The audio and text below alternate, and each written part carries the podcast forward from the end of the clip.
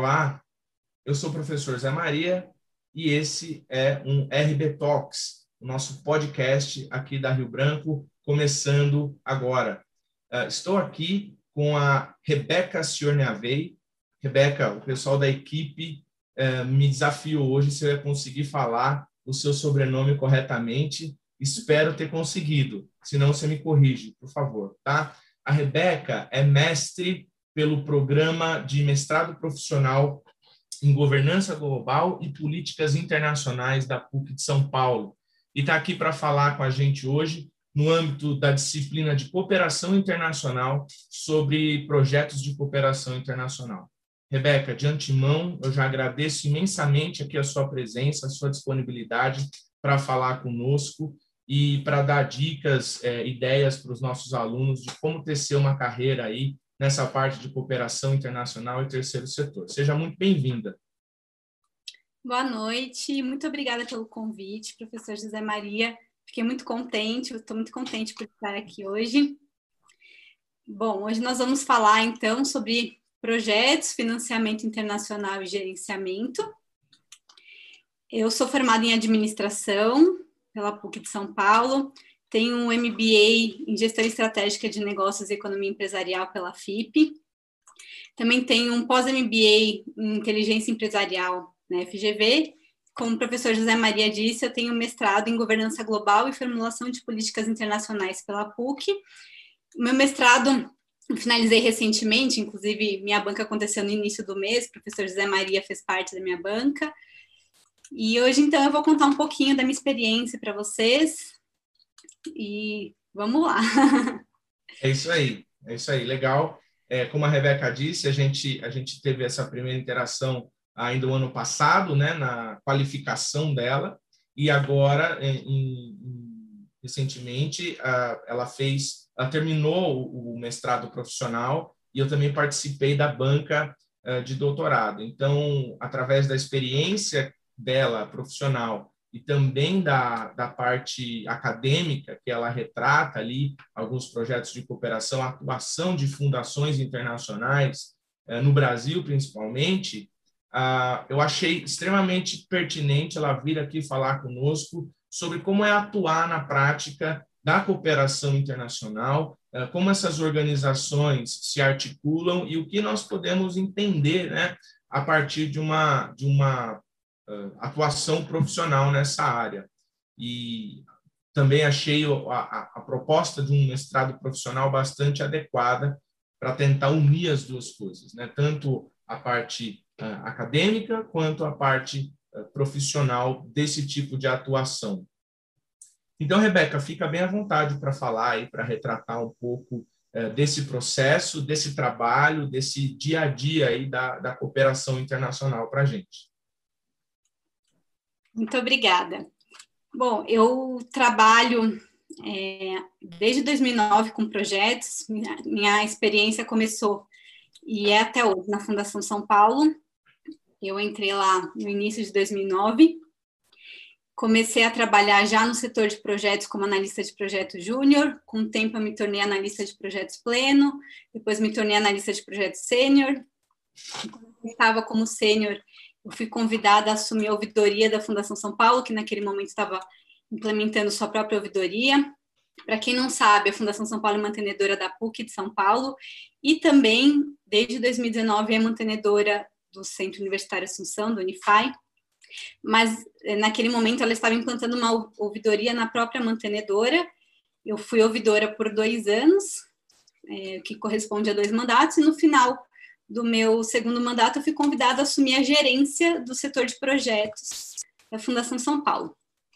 E desde então, desde 2016, eu sou gerente do setor. E eu vou compartilhar com vocês um pouquinho dessa minha experiência prática e também compartilhar um pouco do que eu pude averiguar no meu trabalho de mestrado, que está bem relacionado com o que eu faço no meu trabalho. Então, primeiro, quando a gente pensa em projeto, projeto é uma palavra muito ampla, né? É, a gente usa a palavra projeto para muita coisa, para projeto é, pessoal, para é, quando você vai conversar com um arquiteto, ele vai fazer um projeto para uma reforma, para uma casa, um engenheiro também. Acho que todas as áreas se fala muito de projetos. Aqui o intuito é falar de projetos com enfoque mais social, né, olhando para a cooperação internacional para o desenvolvimento. E então tentando é, contextualizar um pouco mais o que, que projetos tem a ver com a cooperação. É, dentro da cooperação internacional para o desenvolvimento, nós temos diversos atores que apoiam, financiam projetos em diversos países, de diversas instituições, instituições é, públicas, privadas, privadas sem fins lucrativos, da mais diversa é, modalidade, né? E nesse, nesse contexto de cooperação, nós temos é, várias formas de apoio. Então, as instituições elas podem é, publicar editais, né, apresentando as suas regras de financiamento de projetos para receber esses projetos. Também existe é, instituições que não fazem editais, fazem um, uh, um roteiro de apresentação de projetos. Tem outras instituições que é bem mais simples, a informação está toda no site, a qualquer momento você pode mandar projeto, não tem tanta restrição. Então, a cooperação nessa modalidade de projeto, ela funciona assim. E quem são esses atores, né, que estão dentro da cooperação que fazem isso? Tem tanto é, organizações governamentais, como fundações internacionais, empresas multinacionais, também tem as organizações multilaterais, como agências do Sistema ONU, bancos de desenvolvimento, uh, organizações é, de caráter não universal, como a União Europeia, a OCDE, tem também as agências governamentais, né, que tem nos Estados Unidos, na Dinamarca, no Japão. Então, é um cenário muito grande, assim, tem muitos atores atuando nessa área de projeto e tentando é, financiar projetos para alavancar o desenvolvimento, principalmente dos países que estão em desenvolvimento e, enfim, né, olhando para os países que mais precisam e também olhando para os países que já estão crescendo, mas que ainda necessitam dessa ajuda. O meu trabalho final do mestrado, ele foi muito de encontro a isso. Eu, fazendo a minha pesquisa, eu me senti bem à vontade de falar sobre as fundações internacionais. Já vou explicar o porquê, mas é, elas me chamaram bastante atenção durante a minha pesquisa. E eu falei das fundações internacionais, sobre a, a, o olhar da cultura de projetos e sobre o apoio dessas instituições no Brasil. Eu pensei no Brasil inicialmente por uma por um interesse profissional meu, como eu disse, né? Trabalho na área já há um tempo. E também, é, à medida que eu fui evoluindo na minha pesquisa, eu fui percebendo que era bastante relevante realmente estudar o Brasil. Tinha um motivo mais profundo, né? Então, à medida que o Brasil ele passou a, a receber menos ajuda oficial ao desenvolvimento da ODA, ele começou a receber mais olhares de, é, de agências privadas internacionais, de, de diversos atores internacionais é, do lado privado. Então, o Brasil teve muito destaque e continua tendo, desde 1990 até hoje, ele tem um destaque muito grande nisso, então é muito relevante estudar isso no Brasil. É, na minha pesquisa, eu foquei é, uma comparação entre duas fundações, uma fundação pública e uma fundação corporativa. A fundação pública foi a Fundação Interamericana e a fundação corporativa foi a Fundação Ford. E são duas fundações que têm um olhar muito forte para o Brasil, as duas têm escritório no Brasil. A Fundação Interamericana, ela garante o investimento contínuo no Brasil, mesmo não sendo o país de maior prioridade dos Estados Unidos para o desenvolvimento. Ela é uma fundação criada pelo Congresso dos Estados Unidos, mas ainda assim ela tem a sua autonomia e investe sim no Brasil. A Fundação Ford tem uma história é, bastante interessante. O seu escritório foi implantado no Brasil na época da ditadura, ela teve uma atuação bem interessante naquele momento.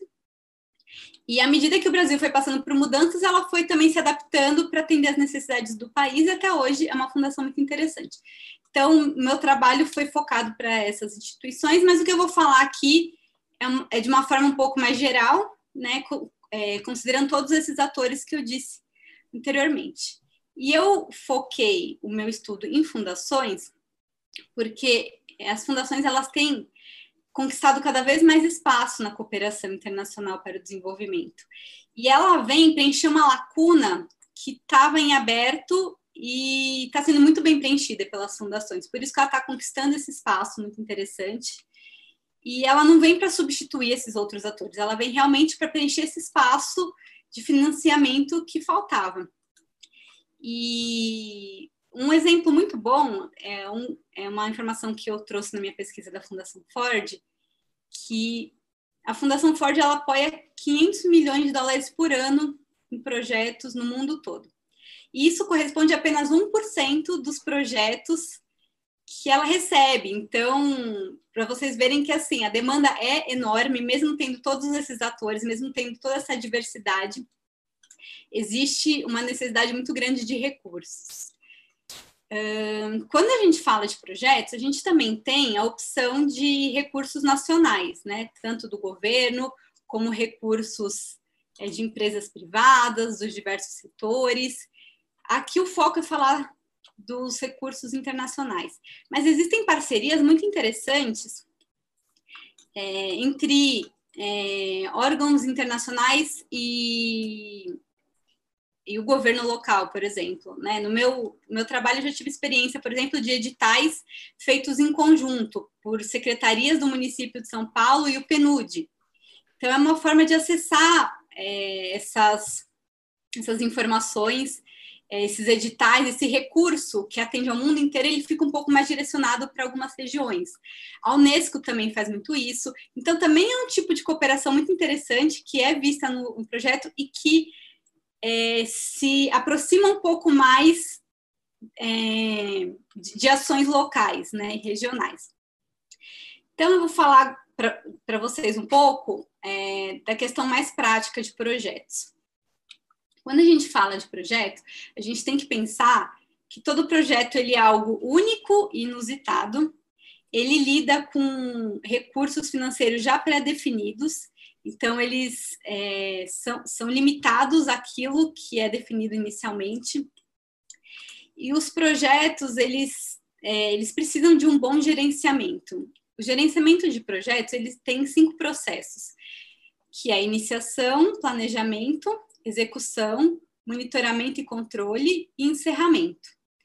Eu vou explicar o que é cada um desses processos e eles são essenciais que eles trabalhem em conjunto para se ter um bom resultado nos projetos. Então, é, o, processo de iniciação é quando se tem uma ideia de projetos ou já se tem projetos prontos a serem adaptados é, então, isso a gente chamaria de portfólio de projetos, algumas opções que nós já temos prontas. Né? Uma, um outro caminho é ter uma ideia, mas ainda não ter nada muito estruturado. E aí, qual é o caminho? É pesquisar essas instituições, esses diferentes atores que eu disse anteriormente, o que eles têm de editais, o que eles têm de demanda, o que eles estão procurando. E aí, a partir dessa pesquisa, ou você adapta projetos que já existem, ações que já existem, é, pode haver uma procura específica para determinados assuntos, alguma atividade que já é desenvolvida, às vezes, por uma instituição, por uma ONG, mas precisa de mais recursos, então é feito um recorte desse trabalho para conseguir um financiamento, ou é feito um projeto do zero, considerando, se moldando, fazendo a partir de uma oportunidade de um edital. Eu digo oportunidade ou edital porque eu, nem toda instituição, como eu disse anteriormente, tem editais, né? Então a gente também pode chamar de oportunidades. Então, esse momento de iniciação é essa pesquisa preliminar que é muito importante para a gente se destacar né, nessa concorrência tão grande dos projetos. É importante ter é, conhecer bem a instituição que vai receber o seu projeto, o que ela está esperando, se ela tem um edital, ler minuciosamente o que está sendo solicitado, quais são as regras, qual é o processo de seleção, é, se informar melhor quanto às prioridades dessa instituição para realmente ter um diferencial na hora de enviar um projeto. É uma disputa, né, Rebeca? Se trata de uma, de uma competição internacional, né? Exatamente. É uma disputa com o mundo inteiro, às vezes. Se, é. se o edital não é direcionado a alguns países, ele uhum. também pode ser. Mesmo assim, é uma disputa muito grande. A gente já vai estar concorrendo com o Brasil e com outros países. E se não tiver a delimitação de país, fica mais difícil ainda. Então, esse processo inicial é, é isso, né? E basicamente, então, você, você faz então uma ou uma proxy, né? Ou você tem alguns modelos mais prontos já. Provavelmente você mistura coisas uh, tendo também o edital como base e também o perfil da instituição financiadora, né? Você faz uma composição aí. É, é um trabalho meio que de pesquisa, é, de análise, né? Analisar a instituição, pesquisar a instituição, juntar com o edital, juntar com algumas alguns processos anteriores, né? Alguns modelos de projeto, algumas uh, propostas anteriores para ver se vai tem, tem um início mais do zero ou se pode uh, usar algum modelo já, já presente, já bem constituído. Uh, então, é, é, um trabalho de análise bastante forte, pelo que eu estou entendendo, né? Sim, sim. E o cotidiano do meu trabalho, ele envolve os cinco processos, né? Então, esse é só o começo, né? De, uhum. todo o processo completo de, de projetos. Então, o próximo passo seria a, o planejamento. O planejamento ele também é muito importante porque um, um, projeto que não é bem planejado, ele vai ter problemas na sua execução, ele vai ter problemas no seu encerramento, ele vai travar em alguns momentos. Então, é um momento também para ter bastante cuidado. É, quando você está é, fazendo esse planejamento, você já está elaborando a sua proposta, né? É, ou adaptando uma proposta para um edital, ou, ou criando realmente, já está elaborando seu texto, e você tem que pensar em toda a organização desse projeto. Então, é importante você pensar do porquê você está mandando aquele projeto, quem está sendo beneficiado, onde esse projeto vai acontecer, em que momento ele vai acontecer, em que momento vai acontecer cada ação, o que vai ser feito, como vai ser feito, qual o valor disso. Então, é, é, muito importante você saber o resultado que você quer alcançar com esse projeto, quais são as metas e as etapas para alcançar esse resultado, qual é o cronograma desse projeto, então, o que vai acontecer em cada momento, isso tem, tem que ser bem detalhado. Nesse momento, é muito importante que se pense realmente em tudo. É, como vai ser a equipe desse projeto, como vão se dar essas contratações, qual vai ser a remuneração dessa equipe, um, o que vai precisar de comprar, vai, vai precisar de insumos, vai, é, vai, ser necessário a compra de equipamentos. Então, é, é um momento assim de pensar realmente em cada detalhe porque uma indefinição do projeto no momento da, do planejamento pode custar muito mais caro do que uma decisão tomada errada lá na frente. E, ao mesmo tempo, um projeto bem consistente, ele também vai ter destaque em relação aos outros, né? É, eu fico pensando, uma instituição, na hora que ela vai ler um projeto, se ela vê que uma coisa não faz sentido com a outra, ela vê que o valor é um valor que é inexequível, é, não vai, ela não vai priorizar o seu projeto no meio dessa concorrência que a gente estava falando. Então, as informações elas têm que estar muito bem relacionadas e, e, muito claras também. Acho que é muito importante ter clareza né, nas informações. Uh, o próximo passo, então, é o projeto está planejado, ele está elaborado, ele vai ser enviado para essas instituições, considerando as regras do edital, vai passar por todo o processo de seleção, e a partir daí a gente tem é, o resultado, né? Então, depois que passar por toda a seleção, o projeto pode ou não ser aprovado. Sendo aprovada, uma alegria muito grande, né? Conseguir esse, essa realização. Aí sim nós passamos para a etapa da execução, que é colocar em prática tudo aquilo que foi planejado. E a execução, ela acontece junto com o processo de monitoramento e controle. Por quê? Para que o monitoramento e controle possa averiguar se o cronograma está sendo cumprido conforme previsto, se as coisas estão acontecendo no tempo certo, se os, é, as despesas estão se cumprindo conforme planejado, se é necessário alguma adequação, se for necessário alguma adequação, como isso tem que ser feito, como é o diálogo com o órgão que está é, recebendo esse projeto. E também é nesse momento que a gente vai acompanhando as dificuldades que vão surgindo. Eu vou dar um exemplo para vocês. Um projeto que iniciou, por exemplo, em janeiro de 2020 a gente não sabia que ia vir essa pandemia, que as coisas iam estar como estão agora. Então, é, isso é uma coisa que não dá para prever. Mesmo num planejamento muito bem feito, não tem como. E aí vem uma pandemia dessa que a gente não sabe quanto tempo vai durar. É, como se adaptar, o que tem que ser feito para rever. Então, o monitoramento e o controle lida com isso. E aí, o último processo é o encerramento do projeto. O encerramento seria é, o alcance com sucesso dos resultados esperados. Tem instituições que cobram é, relatórios finais do projeto, relatórios parciais. Também no encerramento é o um momento que algumas instituições exigem uma prestação de contas, que pode ser bem minuciosa, assim, coisa de bater cada centavo, como pode ser uma coisa um pouco mais ampla. Então, isso tudo é montado durante o projeto, estando em execução e sendo monitorado, mas isso tudo é apresentado no momento do encerramento.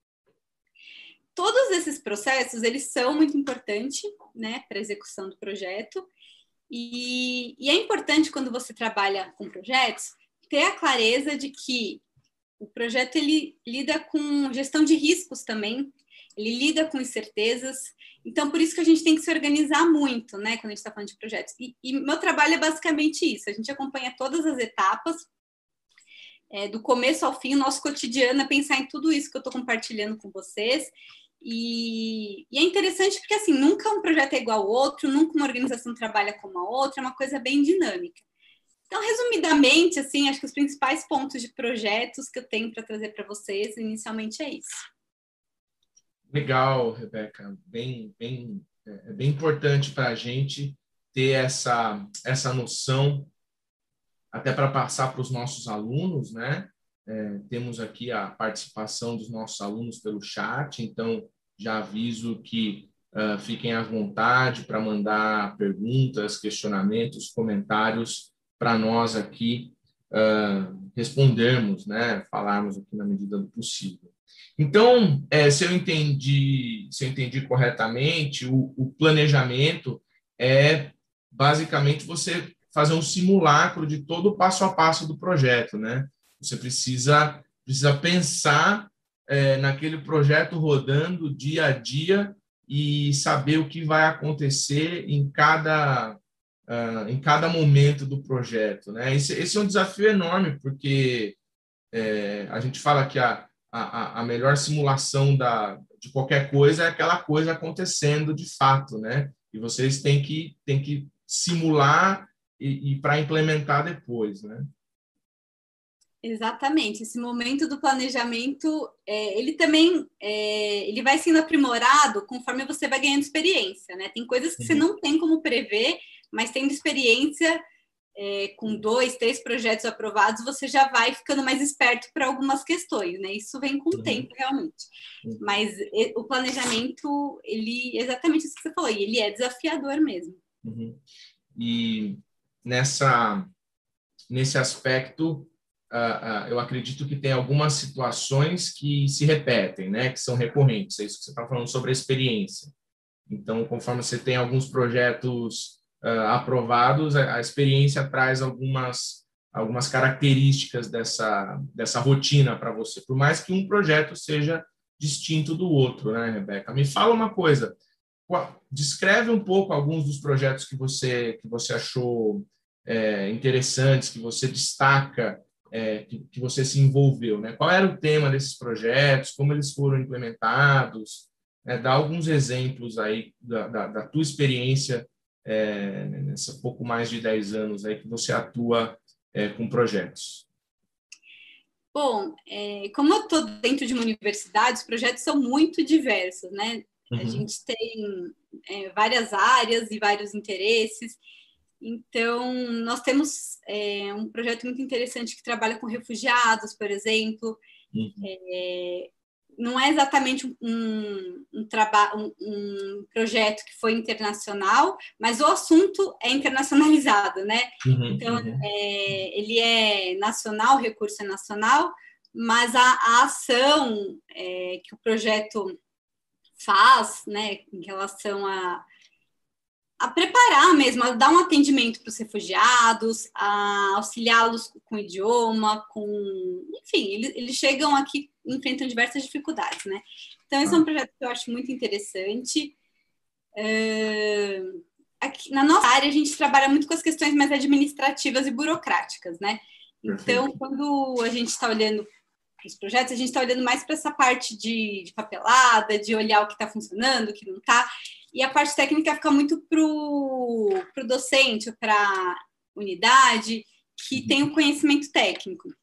Mas nós temos também algumas ações é, do Hospital da PUC, que é bem interessante, envolvendo a área da saúde, envolvendo uh, repasses parlamentares, nós temos, deixa eu pensar mais no âmbito internacional, nós temos parceria essa da Unesco, por exemplo, que envolvia população de rua. Estou é, tentando olhar mais para os internacionais, tá? A gente também tem é, participado bastante de editais que falam da questão de violência contra a mulher. Isso a gente mandou para alguns editais internacionais. Alguns a gente não teve resposta, outros a gente não teve uma, não teve uma resposta positiva.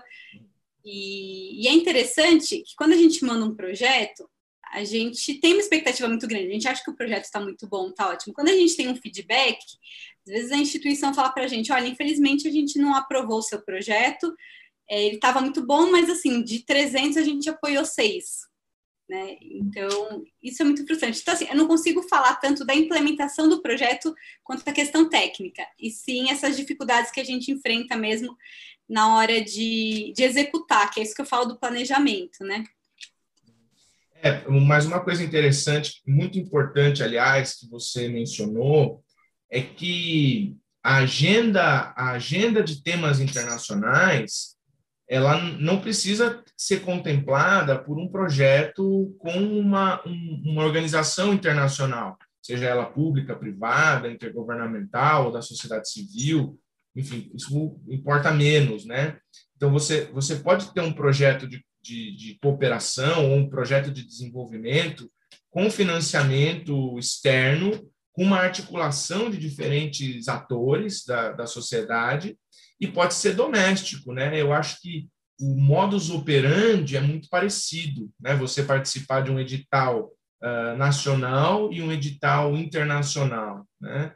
Um, e isso eu acho importante destacar pela seguinte razão: os nossos alunos muitas vezes miram nessa, nessa trajetória internacional, mas um, uma organização doméstica, né, uma implementação de política pública doméstica pode muito bem contemplar a preparação que esse aluno passa, né, durante a faculdade, durante os estágios e, assim por diante, né.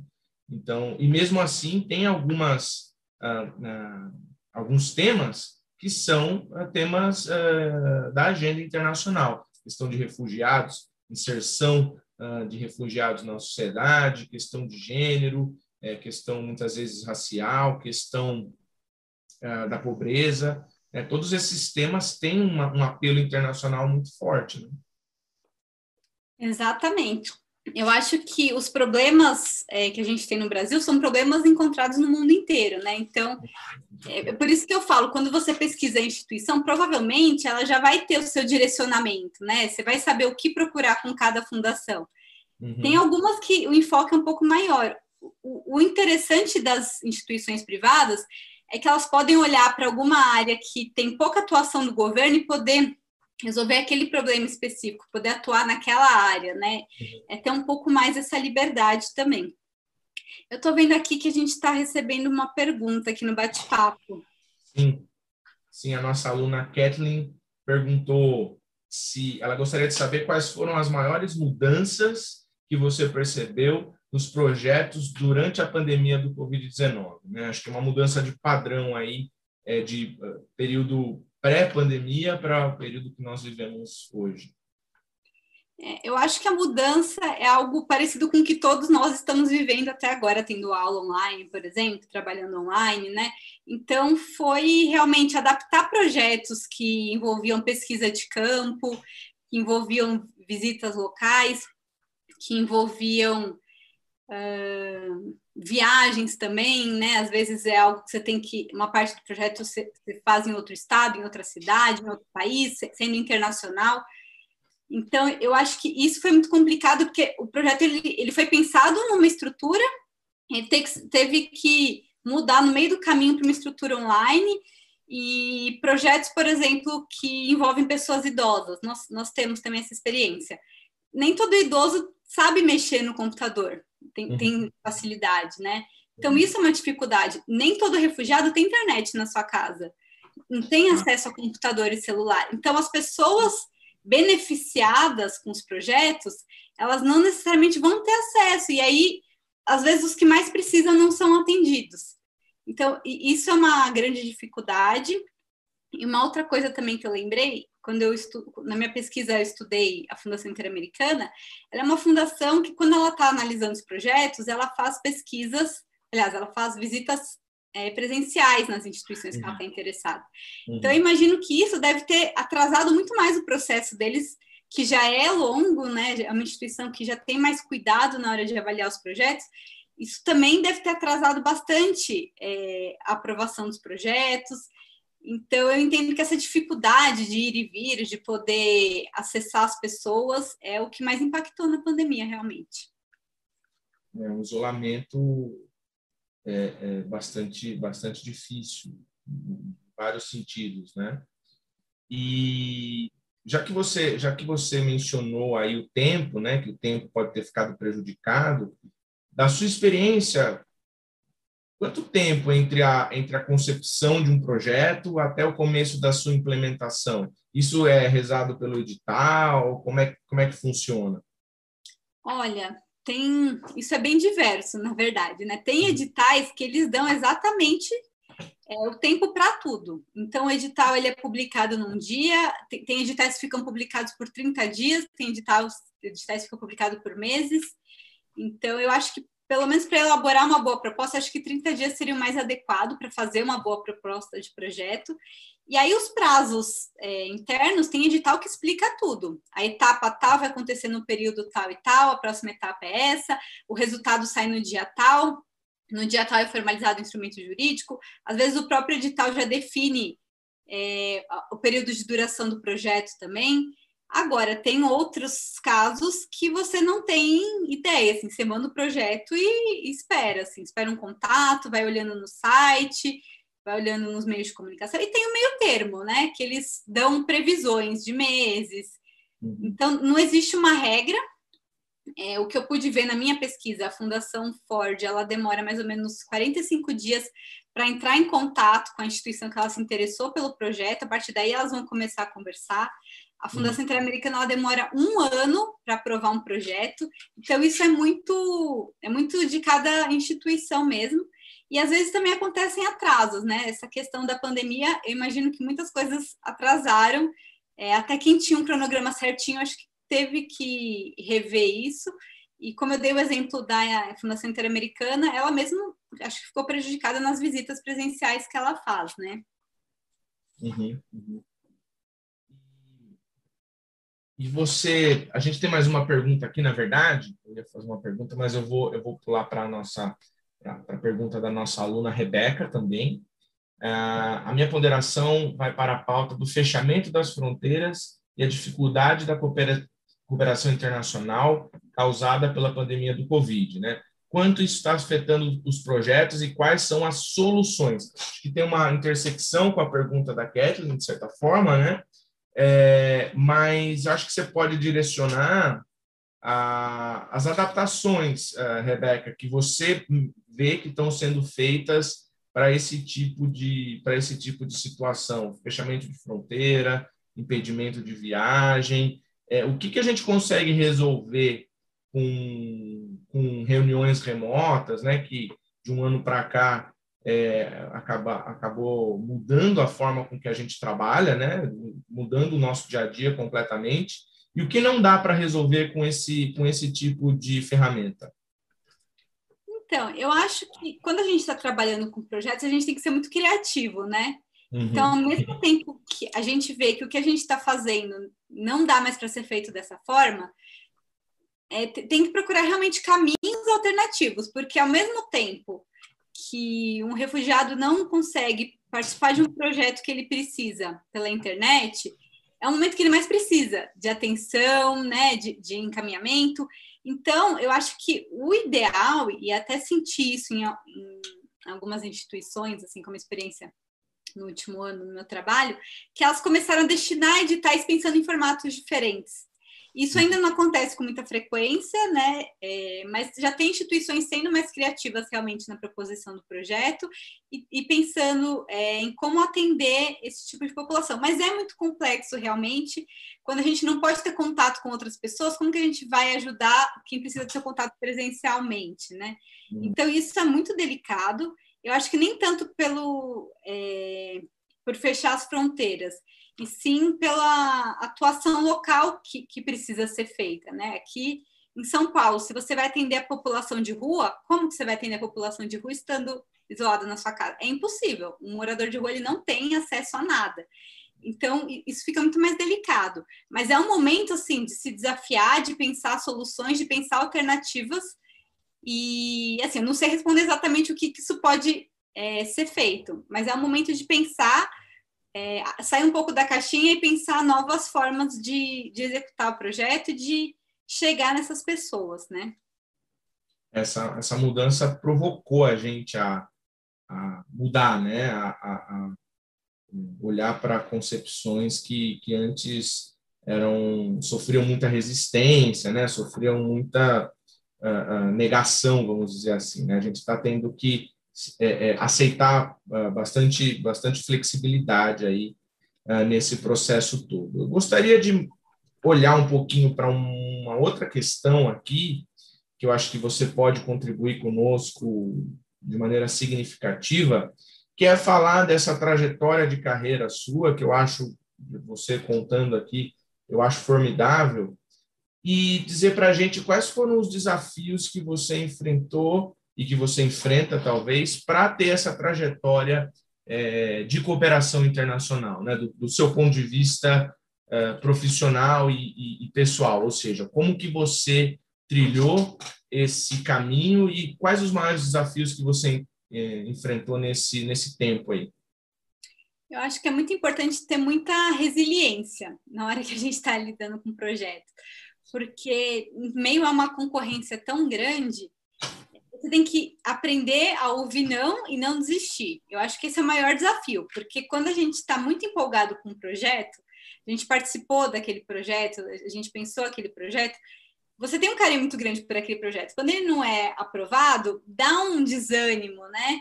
Então, eu acho que esse é o maior desafio, é tentar manter o foco e não, não, desistir só porque o projeto não, não deu certo com aquela instituição. E você vai tentar com outro e vai ouvir não de novo.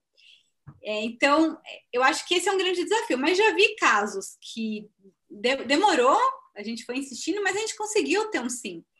E uhum. também, ao mesmo tempo, quando a gente tem instituições que dão um bom feedback, a gente consegue melhorar o projeto, a gente consegue saber aonde errou, nem, nem todas dão um feedback. Mas eu acho que dá uhum. para ir também aperfeiçoando o, o projeto com o tempo, você mesmo relendo, revisando, né? Tudo que a gente escreve, a gente volta e lê, depois a gente já pensa que poderia fazer de outra forma.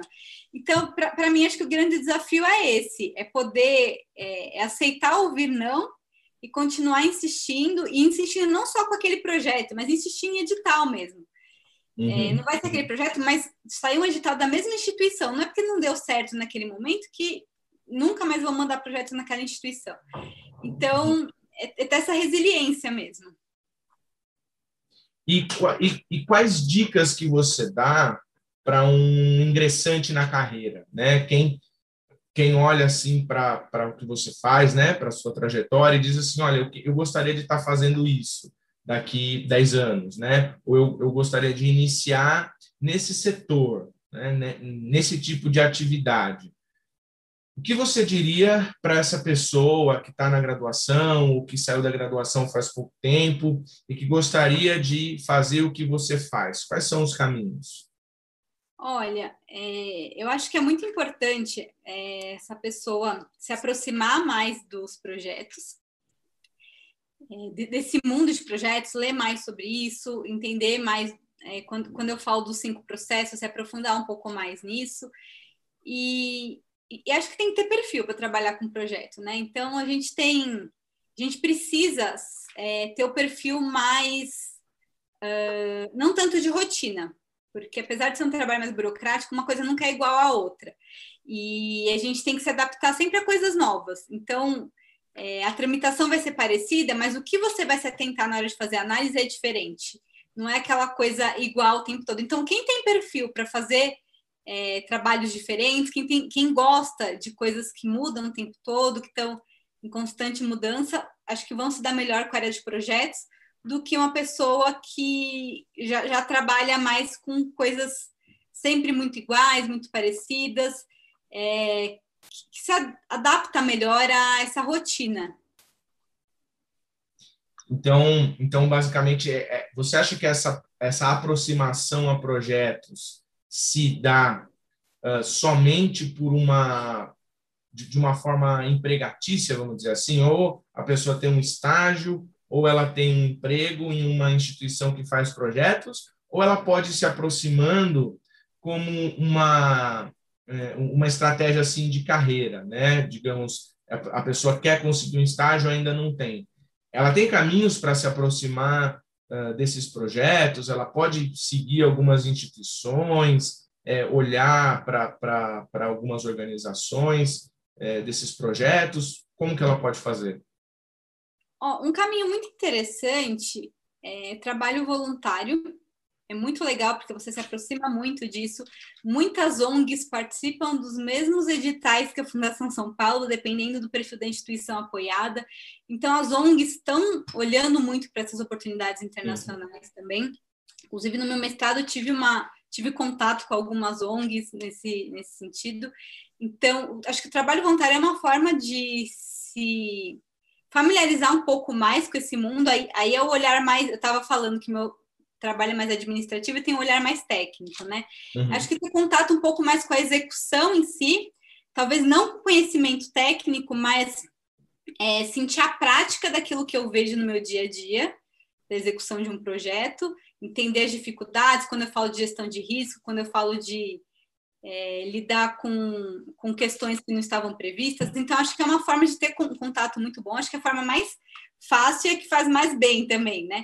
Uhum. Agora, um outro caminho também é entrar um pouco mais nesse universo, é realmente pesquisar um pouco mais essas instituições que eu falei, tentar olhar o que, que elas estão publicando no dia a dia, tentar entender, já, já fazer esse exercício de entrar no mundo de projetos como se você já trabalhasse com isso. Acho que esse também é um caminho muito interessante basicamente é ser um stalker, né? É um Isso. institutional stalker. Exatamente. A, a Rebeca pergunta para a gente, uh, mais ou menos, se a situação é, é, deteriorada, né, se é que eu posso dizer assim, no mínimo bem é, dramática do Brasil sobre, sobre a pandemia, se isso está agravando mais a, a, nossa situação em relação a outros países é, em termos dos projetos de cooperação. Existem dificuldades maiores para o Brasil atualmente do que outros países, na sua visão? Olha, eu não pude sentir muito isso ainda. Então, é, esse impacto eu não senti na prática do meu, do meu projeto, mas com certeza é, a condução de como as coisas estão acontecendo no Brasil, isso acho que acaba queimando um pouco o filme do nosso país, né? Mas também acho que também é aquela questão da oportunidade, né? As instituições podem olhar para o Brasil como, nossa, esse país está precisando mais de ajuda, né? Uhum. Então, isso é muito relativo conforme as instituições olham para cá e o quanto elas conhecem do Brasil também. Né? A gente olha para uma fundação Ford, que já atua aqui há tantos anos, eu não acho que ela tem esse olhar nesse sentido. acho que ela vai continuar é, tendo é, o mesmo interesse pelo Brasil. Mas isso é muito relativo, depende do quanto que essas é, é, como que essas pessoas estão entendendo o que está acontecendo no país, o quanto que elas precisam ou não de ajuda. E também uma oportunidade é, para as instituições pensarem um pouco mais no Covid, né? Acho que mudarem um pouco o foco delas, olharem mais para o Covid no mundo inteiro e eu também acho que as coisas desaceleraram um pouco nesse, né, nesse esquema de projetos. Então, assim, ainda tem, tem editais? Tem. Mas eu acho que as coisas estão indo muito mais devagar do que há um ano atrás. Não, não só de editais divulgados, mas o processo em si está tá devagar. Então, por isso que eu não consigo sentir tanto impacto disso hoje. Uma, uma desaceleração é, generalizada, né?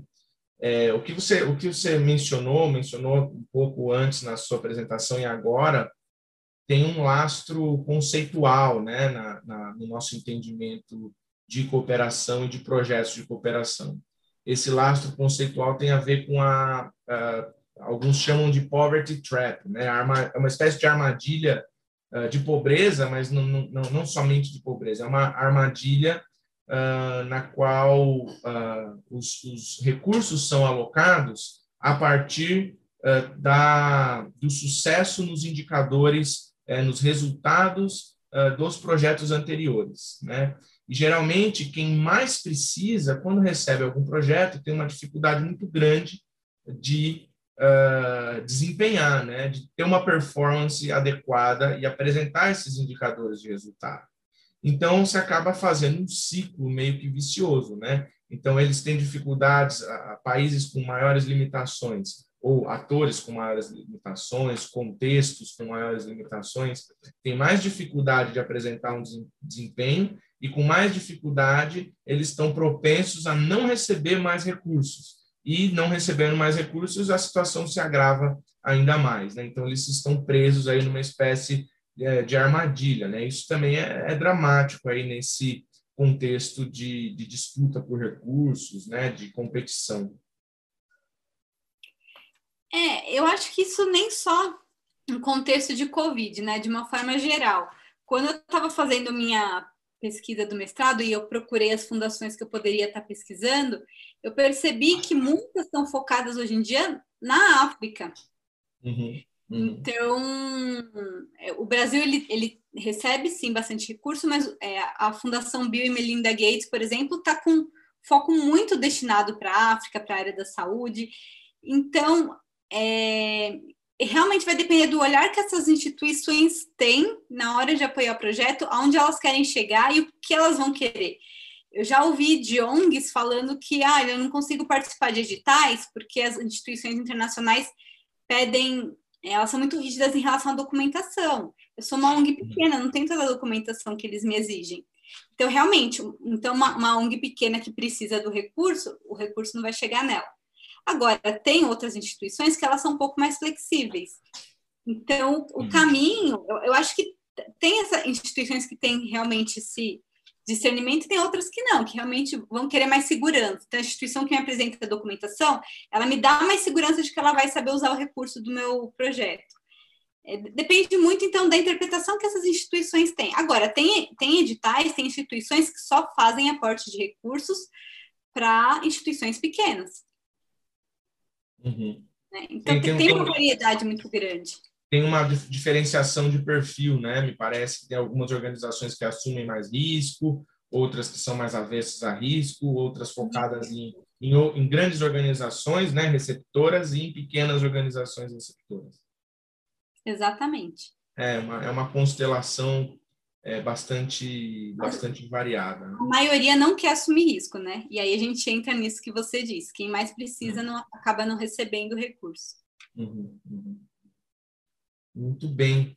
É, você, você elegeria alguma, alguma etapa desses, desses, cinco, é, desses cinco passos aí do processo? Você elegeria alguma delas como a mais importante? Assim, falar assim, olha, essa etapa, todas elas são importantes a partir da sua descrição, né? Mas você elege uma delas como a, a mais significativa?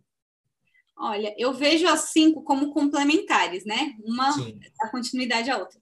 Mas eu considero o planejamento principal, porque sem um bom planejamento, todo o resto não vai funcionar bem.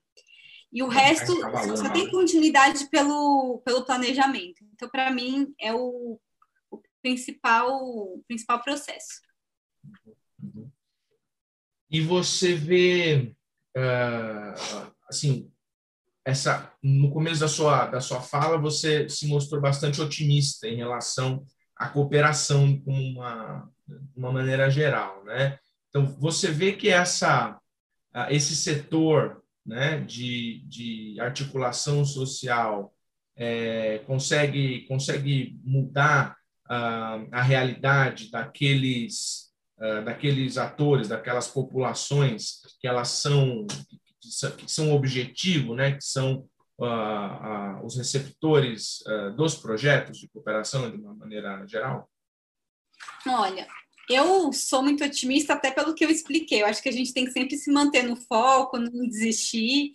Então, eu já tenho essa característica por conta realmente da minha experiência é, de trabalho, até como você retomou, né? Que a gente tem que é, realmente, é, com a experiência que eu tenho, a gente tem que realmente saber lidar com essas adversidades. Eu acho que assim, a gente tem sim bons resultados, mas eu acho que ainda tem muito a ser feito, tem uma população muito grande que ainda precisa ser alcançada. Os problemas ainda não estão resolvidos, mas eu acho que eles estão caminhando para isso. E quando eu vejo que tem instituições ganhando mais espaço, eu vejo, acho que como, como as fundações internacionais, que são fundações que têm um bom recurso financeiro, nem todas têm a condição da Fundação Ford, lógico. Mas tendo essas instituições cada vez mais interessadas, e na minha pesquisa eu vi que cada vez mais aumenta o número de fundações internacionais no mundo, né, a cada ano, então isso me deixa mais otimista, sabendo que, assim, cada vez a gente vai melhorar. Mas acho que ainda tem muito a ser feito, tem um caminho muito longo a percorrer. Eu acho que uma fundação Ford apoiar só 1% dos projetos é muito pouco, então tem outras fundações que têm que alcançar esses outros 99% que estão faltando.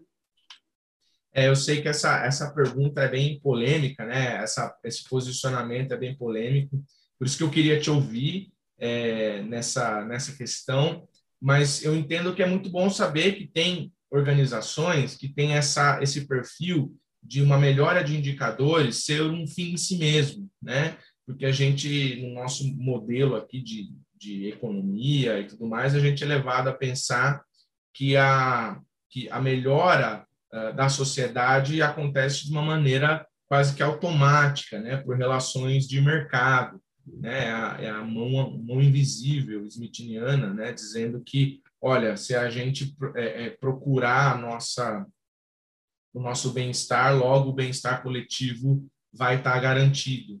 E isso, é, esse é um pensamento uma contribuição teórica enorme aí na evolução do pensamento econômico, mas a gente percebe que na prática existem várias questões a serem observadas em relação a isso, né? Então eu acho que uma das formas de tentar eh, aplacar um pouco das distorções do modelo econômico e das, enfim, desigualdades que nós vemos aí na, na economia nacional e internacional são sim os projetos de cooperação a partir de instituições que estão é, estão dedicadas para esse esse processo, né? Então acho que o seu trabalho aí da, da, da Fundação São Paulo, inclusive, é um bom exemplo é para gente para gente olhar para esse tipo de projeto e para ver uma, um, um flanco de, de possibilidade de trabalho, né?